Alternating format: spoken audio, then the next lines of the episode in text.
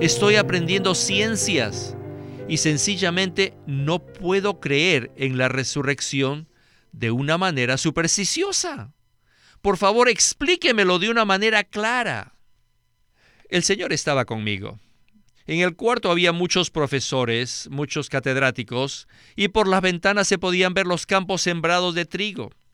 Y le dije, observe, mire los campos de trigo. Están verdes porque hay algo creciendo allí, ¿verdad? ¿No puede usted ver allí la resurrección? Bienvenidos al estudio Vida de la Biblia con Witness. Esperamos que este estudio vida los introduzca en un disfrute más profundo de las escrituras y de nuestro querido y precioso Señor Jesús. Visítenos en nuestra página de internet radiolsm.com y allí podrán escuchar gratuitamente todos los programas radiales del estudio vida. El capítulo 2 del libro de Hebreos es probablemente uno de los capítulos más profundos de toda la Biblia. Debido a que casi no ha sido estudiado por los maestros bíblicos, con frecuencia es malentendido. Pero hoy veremos, en este estudio Vida de la Biblia con Witness Lee, cómo se nos revela este capítulo 2 de una manera profunda. Este capítulo de Hebreos es el único en toda la Biblia que nos presenta en forma conjunta cinco aspectos mayores de Cristo. Y por esa razón, este mensaje lleva por título Jesús en la encarnación, la crucifixión, la resurrección, la glorificación y la exaltación. Y hemos invitado a Nino Cabral para ayudarnos con los comentarios. Le agradezco mucho su invitación, hermano Víctor. Pues bien, Estamos listos para entrar a nuestro estudio Vida de hoy. Escuchemos este primer segmento. Ahora hemos llegado al mensaje 8 de Hebreos.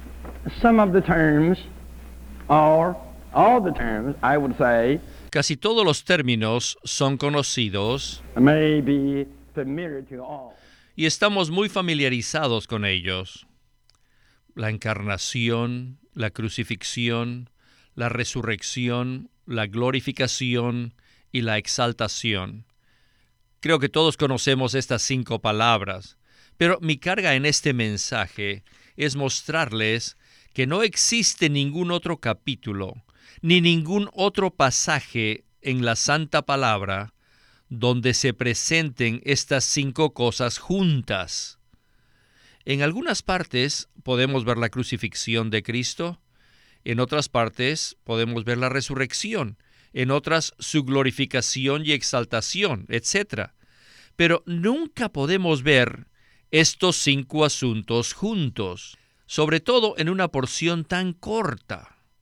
Además, estos cinco puntos mayores, por los cuales ha pasado Cristo, se presentan en este capítulo de una forma muy particular. No es en la forma que están presentados en los evangelios o en los hechos o en las epístolas. Estas cinco cosas se revelan de una manera muy, pero muy particular y aún diríamos peculiar. En esta breve introducción, Winnesley dijo que en ningún otro capítulo de la Biblia se presentan estos cinco aspectos mayores de Cristo. Entonces, Nino, ¿podría usted hacernos algún comentario respecto al contenido de este capítulo?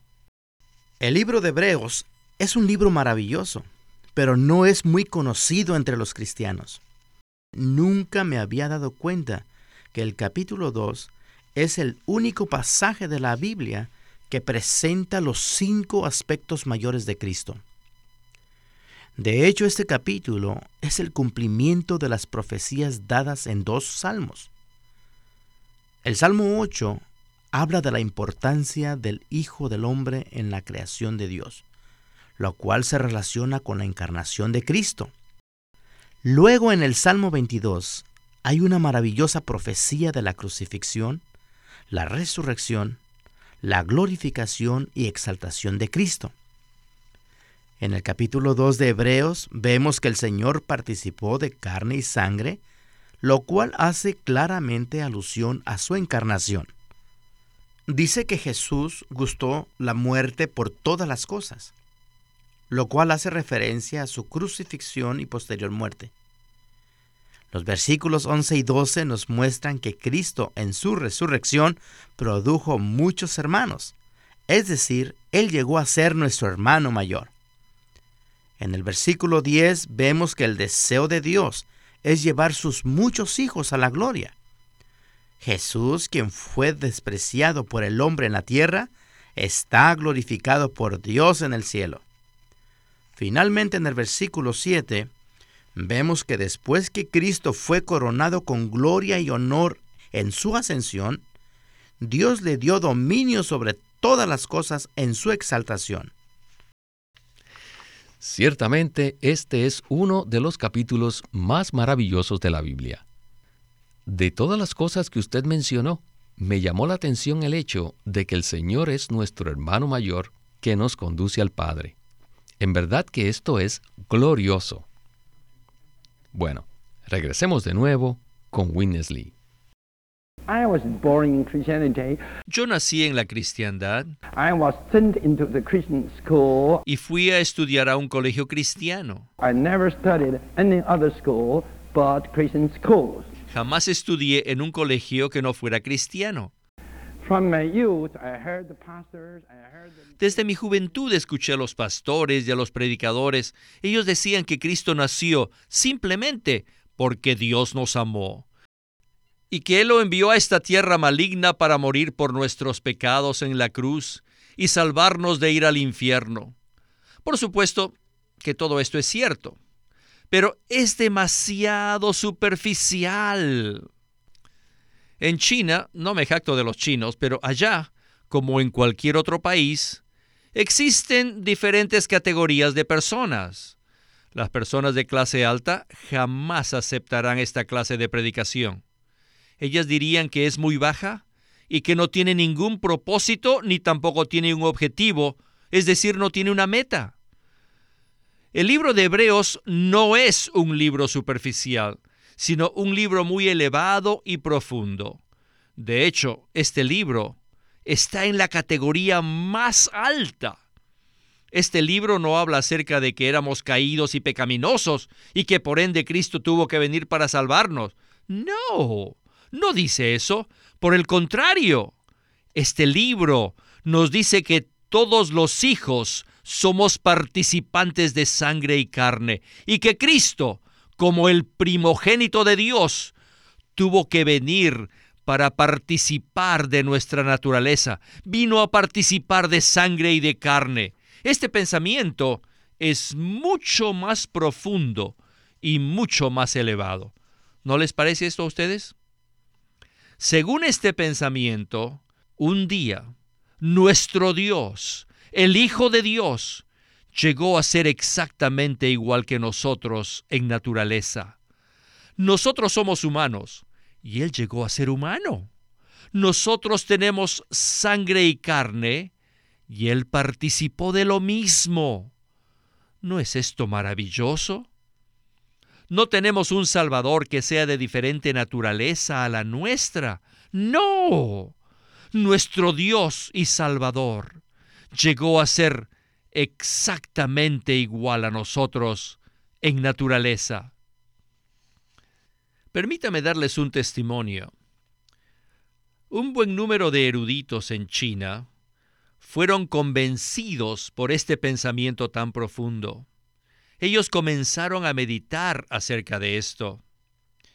Hace 50 años se levantaron una gran cantidad de jóvenes en China como respuesta del Señor a las oraciones de muchos queridos misioneros que fueron allá. Ellos lo único que hicieron fue orar incesantemente hasta que el Señor hizo algo maravilloso en 1920. Antes de ese tiempo, muchos habían llegado a la cristiandad, como si fuera una religión occidental, pero no muchos habían sido verdaderamente salvos. En 1920, el Señor hizo algo maravilloso entre los jóvenes, los que terminaban su bachillerato y entre los que iniciaban la universidad. Yo estuve allí y puedo testificarles lo que vi. Yo también fui salvo durante ese tiempo. Y desde ese momento comenzamos a predicar el Evangelio de una manera elevada. Puesto que los jóvenes chinos de aquel entonces conocíamos el pensamiento filosófico chino, sabíamos cómo convencer a la gente. Nuestro Evangelio era más elevado, porque no predicábamos de acuerdo a nuestro pensamiento humano, sino de acuerdo a la filosofía divina, entre comillas. Perdónenme por usar esta expresión. Dios es mucho más que filosófico. ¿Qué significa el término filosófico? Simplemente significa que Dios es pensativo, que no es muy simple, que no es superficial o que es bajo. No, Él es profundo, Él piensa, Él está lleno de significado y Él tiene un propósito determinado. Nuestro Dios es un Dios de propósito. ¿Quién podría ser más filosófico que Él? Por causa de esta predicación en China, muchos doctores, médicos, enfermeras, profesores, toda clase de gente educada, ellos fueron ganados y conducidos al Señor. Finalmente, nuestra obra entró a las universidades debido a que mi trabajo en mi juventud se llevaba principalmente a cabo con los estudiantes. Aleluya, aleluya. Nino, me gustó mucho el segmento anterior, en especial el testimonio personal de Witness Lee respecto a la propagación del Evangelio en China. Y esto fue a los inicios del siglo XX. Él hizo una distinción entre el Evangelio bajo y el Evangelio elevado. ¿Podría usted hablarnos acerca de esto? ¿Será que existe más de un evangelio? Hermano Víctor, a los ojos de Dios solo existe un evangelio. Sin embargo, este evangelio es mucho más extenso e inclusivo que lo que normalmente se les presenta a las personas. El Evangelio de Cristo es mucho más elevado que el perdón de pecados y el concepto de ir al cielo. El Evangelio incluye la totalidad del proceso del propósito eterno de Dios. Su propósito consiste en impartirse a sí mismo en el hombre. Mediante su encarnación, Él llegó a ser un hombre que vivió una vida humana perfecta en la tierra durante 33 años y medio. Luego, al morir, trató con todas las cosas negativas de este universo, el pecado, los pecados, la vieja creación, el mundo y aún el propio Satanás. Y finalmente en resurrección llegó a ser el espíritu vivificante para poder impartirse a sí mismo en el hombre. Muchas personas piensan que el Evangelio consiste en que el Señor murió en la cruz para el perdón de nuestros pecados, para que así podamos vivir una vida placentera de tal manera que cuando nos muramos podamos ir al cielo y vivir agradablemente por toda la eternidad. Este es un concepto muy egoísta y muy bajo. Nuestro Dios es un Dios que tiene un propósito y una meta. Su propósito consiste en impartirse a sí mismo en el hombre para ser uno con Él y para introducir al hombre en una unión orgánica con Él hasta el punto de llegar a ser la gloriosa Nueva Jerusalén por la eternidad la cual es su meta eterna. ¿Notan la diferencia? No es que existen dos evangelios, sino que existen dos maneras de predicarlo, una baja y una elevada. Debemos predicar el Evangelio conforme al propósito eterno de Dios y no conforme a nuestro propósito egoísta. Estoy totalmente de acuerdo con usted. Bien, en la siguiente porción de este estudio vida vamos a recibir más revelación acerca del significado del Evangelio elevado. Regresemos de nuevo con Witness Lee. One day I was preaching in one of the top universities. Un día estaba predicando en una de las mejores universidades de China. some here from China, you all know Tsinghua in the old capital. que quedaba en Tsinghua, la antigua capital. That was the top university. Todos saben que esa era la mejor universidad. 1936, I was invited En 1936 fui invitado a predicar a los estudiantes de aquella universidad. Y una noche, mientras estábamos en la casa de un catedrático, vino un estudiante muy inteligente, uno que había nacido en el seno de una familia cristiana, y vino para conversar conmigo y hacerme una pregunta. Según su punto de vista científico, no podía creer en la resurrección. Y me dijo, Señor Lee, por favor explíqueme. Yo nací en el seno de una familia cristiana y fui enseñado en la fe cristiana. Sin embargo, ahora estoy en la mejor universidad de China. Estoy aprendiendo ciencias y sencillamente no puedo creer en la resurrección de una manera supersticiosa. Por favor, explíqueme. Explíquemelo de una manera clara. El Señor estaba conmigo. En el cuarto había muchos profesores, muchos catedráticos, y por las ventanas se podían ver los campos sembrados de trigo. Y le dije, observe, mire los campos de trigo. Están verdes porque hay algo creciendo allí, ¿verdad? ¿No puede usted ver allí la resurrección? Cuando se siembra la semilla en la tierra, ésta muere, y a partir de allí se produce una espiga que crece. ¿Podría decirme cómo se llama eso? Eso es la resurrección. Esta puede verse por todos lados y en todas partes. Si ponemos un huevo debajo de una gallina para que lo caliente, después de un tiempo la cáscara se rompe. ¿No es esta una clase de muerte? Y luego de allí sale un ser viviente. Dígame, dígame, ¿no es esto la resurrección? Luego le dije, no debe considerar que esto proviene de mi tremendamente filosófica, sino que esta es la enseñanza de la Biblia. Entonces él me preguntó, ¿dónde dice eso en la Biblia? Le contesté, en Primera de Corintios 15. Allí Pablo nos habla de la resurrección. Cuando la semilla cae en tierra, muere, y luego brota como una espiga de trigo. Esa es la resurrección. Esa misma noche, ese estudiante fue salvo. No existe otra predicación del Evangelio que pueda convencer a los estudiantes universitarios en China. Esta era la única manera. Alabado sea el Señor. En Hebreos 2, 11 y 12 se nos muestra que la resurrección ha producido muchos hermanos.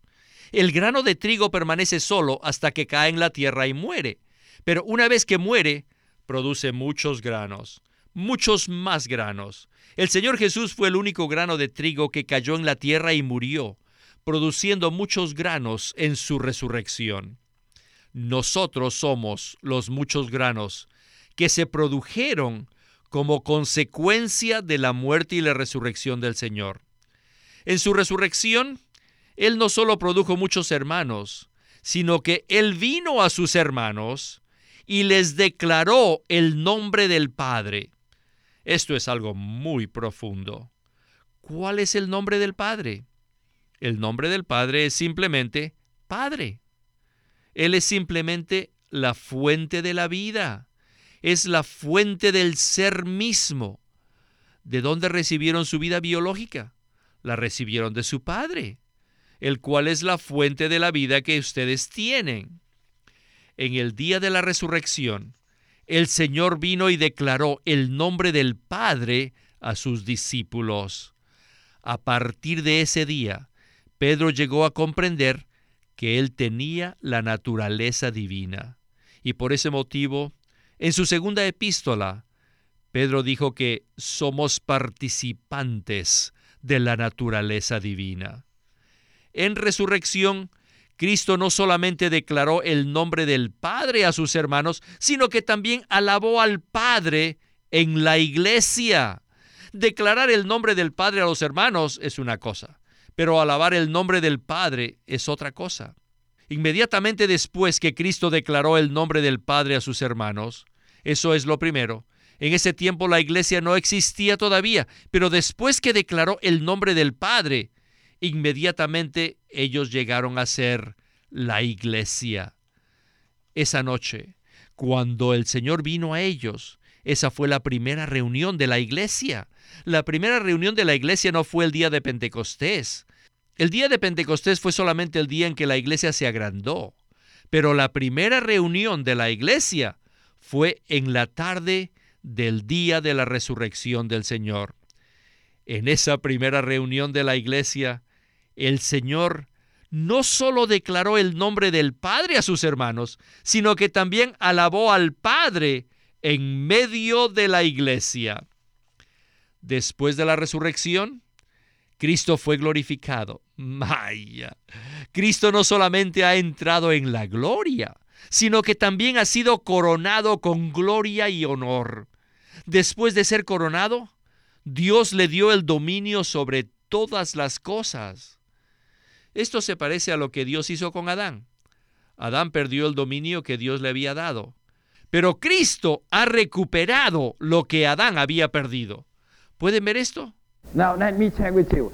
Permítame preguntarles. Are you in the first man ¿Están ustedes en el primer hombre or in the second man? o en el segundo hombre?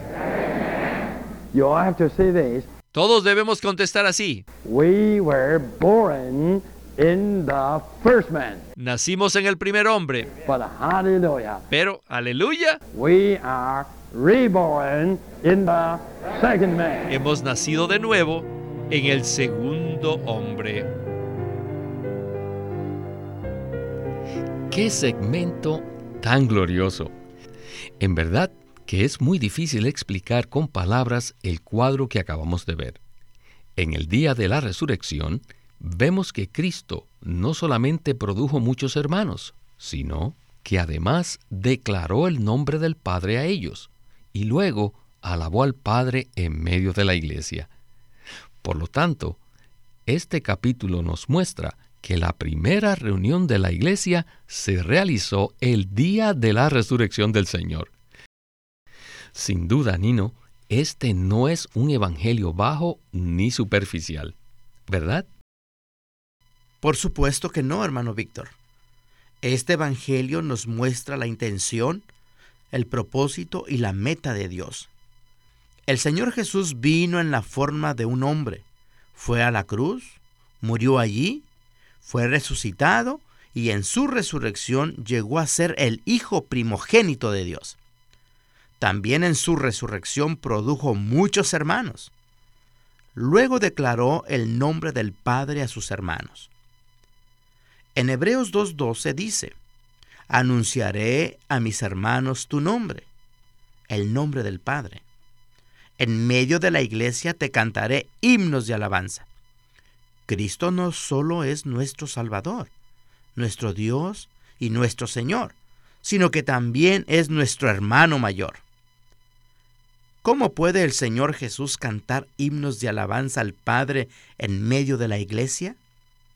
Él puede hacerlo debido a que mora en nosotros. Cuando nosotros cantamos, Él canta en nuestro canto. Esto nos habla de la unión orgánica que tenemos con Él. Es muy interesante conocer que en el día de la resurrección se llevó a cabo la primera reunión de la iglesia. Durante muchos años pensé que la primera reunión se había hecho el día de Pentecostés. En la noche del día de la resurrección, el Señor llegó al cuarto donde estaban los discípulos para reunirse con ellos. Allí sopló en ellos y les dijo, recibid el Espíritu Santo. Juan 20:22. De esa manera, el Espíritu como aliento fue infundido como vida en los discípulos y ellos fueron partícipes de la naturaleza divina. Esa fue la primera reunión de la iglesia. Aleluya. Alabado sea el Señor. Gloria al Señor. Definitivamente, este capítulo 2 de Hebreos es el único capítulo en toda la Biblia en donde podemos ver a Jesús en el aspecto de la encarnación, de la crucifixión, de su resurrección, de su glorificación y de su exaltación. En verdad que este no es un evangelio bajo, sino que es un evangelio muy elevado y profundo. Pues bien, Nino, lamentablemente se nos acabó el tiempo, pero muchísimas gracias por habernos acompañado en este maravilloso estudio Vida de la Biblia. Esperamos que se repita pronto su visita.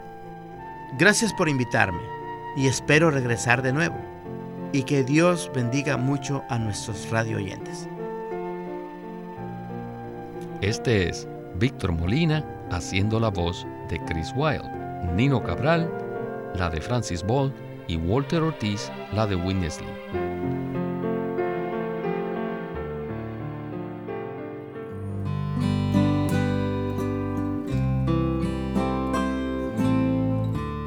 Living Stream Ministry es una casa publicadora de los libros de Watchman Nee y Witness Lee, y queremos decirles que entre ellos hay uno titulado La economía de Dios, un libro escrito por Witness Lee. En 1927, Watchman Nee publicó El hombre espiritual, su obra espiritual clásica acerca del crecimiento y el progreso de la vida cristiana. En El hombre espiritual, Watchman Nee presentó la verdad bíblica de que el hombre se compone de tres partes, espíritu, alma y cuerpo, lo cual es una revelación vital y necesaria para el crecimiento y el avance de los creyentes en su vida espiritual. En este libro, La economía de Dios, Witness Lee, el colaborador más cercano y fiel que tuvo Watchman Nee, se apoya en este cimiento para presentar la revelación central de la Biblia, que es Dios desea impartirse en el hombre para que éste como iglesia sea su expresión plena. En esto consiste el plan de Dios, que es su economía. La economía de Dios, escrito por Witness Lee.